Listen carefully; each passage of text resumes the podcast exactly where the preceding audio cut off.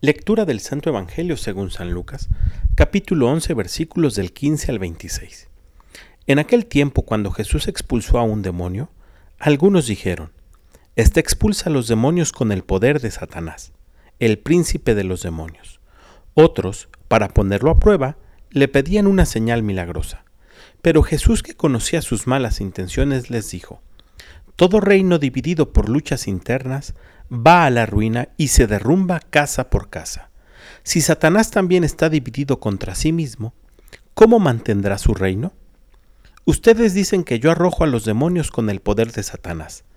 Entonces, ¿con el poder de quién los arrojan los hijos de ustedes? Por eso, ellos mismos serán sus jueces. Pero si yo arrojo a los demonios por el poder de Dios, eso significa que ha llegado a ustedes el reino de Dios.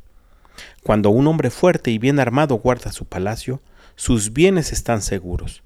Pero si el otro más fuerte lo asalta y lo vence, entonces quita las armas en que confiaba, y después dispone de sus bienes. El que no está conmigo, está contra mí, y el que no recoge conmigo, desparrama. Cuando el espíritu inmundo sale de un hombre, anda vagando por lugares áridos en busca de reposo, y al no hallarlo, dice, volveré a mi casa de donde salí. Y al llegar, le encuentra barrida y arreglada. Entonces va por otros siete espíritus peores que él y vienen a instalarse allí. Y así, la situación final de aquel hombre resulta peor que la de antes. Palabra del Señor.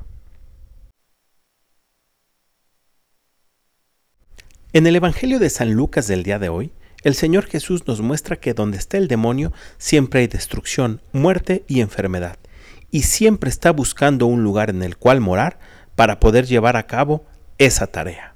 Y hoy en día ha establecido una batalla directamente contra la familia. Pero el Señor Jesús también nos enseña que una familia unida puede soportar cualquier ataque. Es momento de que todos nos pongamos a trabajar en favor de la unidad ya no dividir, ya no discusiones, ya no más luchas de poder dentro de nuestras familias.